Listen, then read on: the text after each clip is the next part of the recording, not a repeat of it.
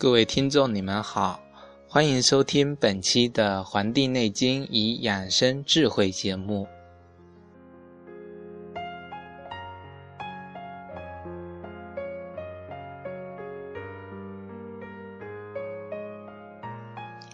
上期我为大家介绍了《说文解字》中消化的含义，以及配合我们当代的医学和。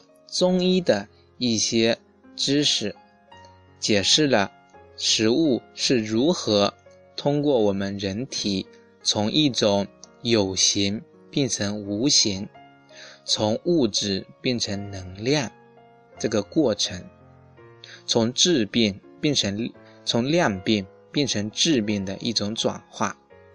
那么这期我将与大家分享关于有些。病人啊，他食欲不振，吃不进东西；有的呢，吃进去之后食入即吐；有的是吃什么就拉什么。这些症状的一些原因，以及一些就是如何去解决这样的方法。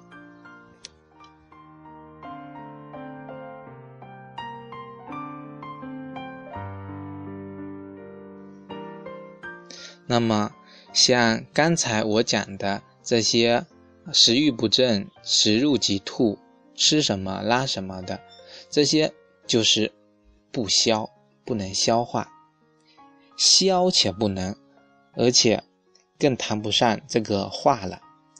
有的人就称为顽固不化，一般就是因为这个阳明肠胃出了问题，那么。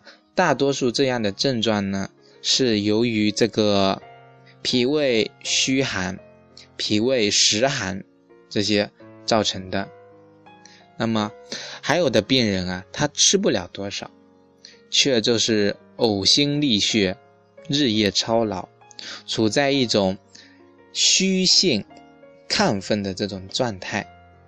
比如历史上有很多名人，啊，诸葛亮。雍正皇帝、李贺这些，他们都是属于能化而不能消的人，只不过化的都是自身的这种精血，用来提前透支生命罢了。这正所谓验证了一句诗啊，叫“春蚕到死丝方尽，蜡炬成灰泪始干”。他们都是消化的，都是自己的元气，用元气去消化食物，而不是用胃气去消化食物。那么，有的人呢，有的病人啊，倒是能吃能喝，比如说像糖尿病患者，古人称这个糖尿病为消渴，身体在逐渐的消瘦。体力在不断的下降，尿量呢却在不断的增加。像这个很著名的一个老将叫凌波，到了老年的时候，他饭量大增啊。凌波老矣，尚能饭否？对吧？但是，一顿饭的功夫啊，他就上了三次的。厕所，那么这个特点呢，就表现在这个就是消不能化，不能把摄入的这个食物啊转化为自身的组织跟能量，这就是消不能化。还有的病人呢，也是很能吃，倒是不过多那种拉撒，就是。不停的，就是能长肉长脂肪，这也是属于能消不能化的。这个问题出在哪？这个问题是三焦的问题。呃，少阳三焦啊，这个胆的功能啊衰弱，不能把有形的物质啊转化成能量。那在这里呢？我特别要跟大家讲的就是这个水的消化。千万别以为这个喝水啊就能直接去补充体液。人一渴，或者说有些女性感觉自己干燥，就补水，以为喝很多水就能补充体液。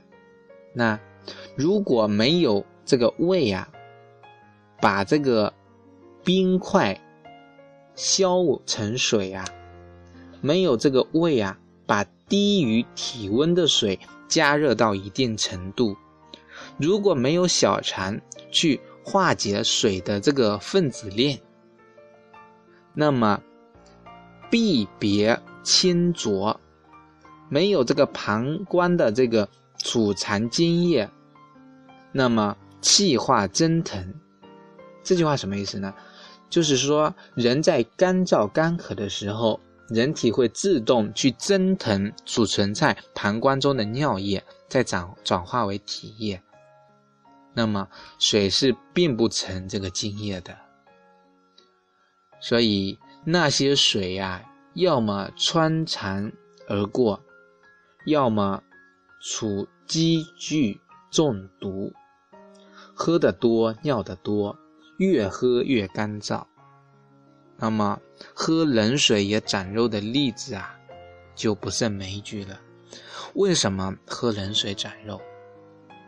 不能被化解，那么就藏藏在人体内，被称之为这个湿邪，湿气很重，水化不掉，当然是湿气重了。一间房子如果湿气重，人是容易生病的，那人体也一样，湿气重，人就肥胖，那么。跟湿有关的疾病也特别多，像湿疹、瘙痒这些，很多都是这个湿气重造成的。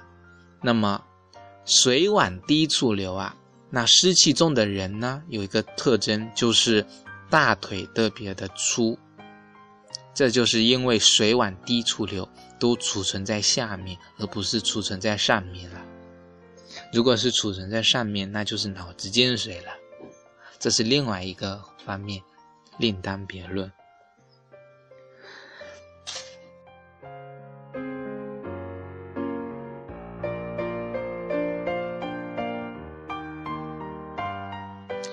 那么，现代所谓的一些健康的一些，嗯，知识啊，像一些流传的一些广告宣传，啊。告诫我们，每天早上起来啊，要喝一大杯水。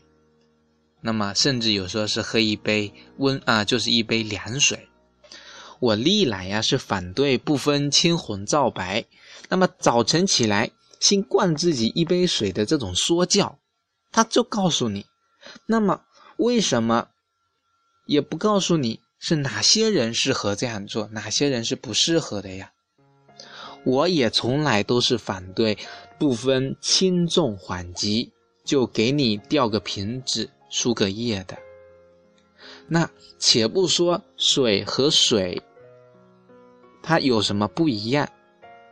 起码医生或护士应该要把输的这个体液，这个液体啊，加热到人体体温相当的温度，不然的话，打进去的、喝进去的温。度啊，这水的温度啊，就容易少汗，消散我们人体的胃气、元气。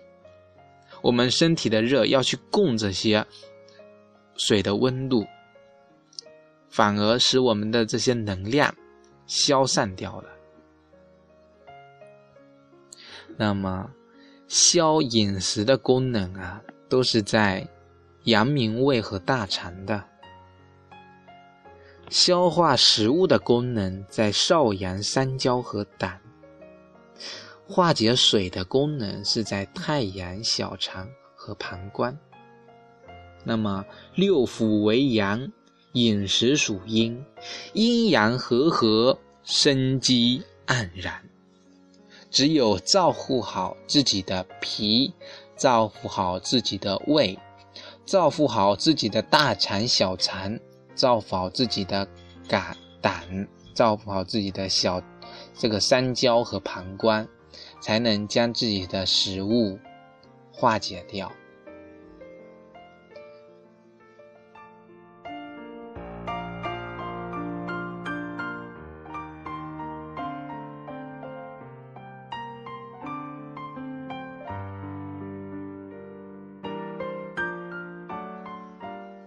好，感谢大家收听本期的《黄帝内经与养生智慧》节目，我们下期再会，谢谢大家的收听。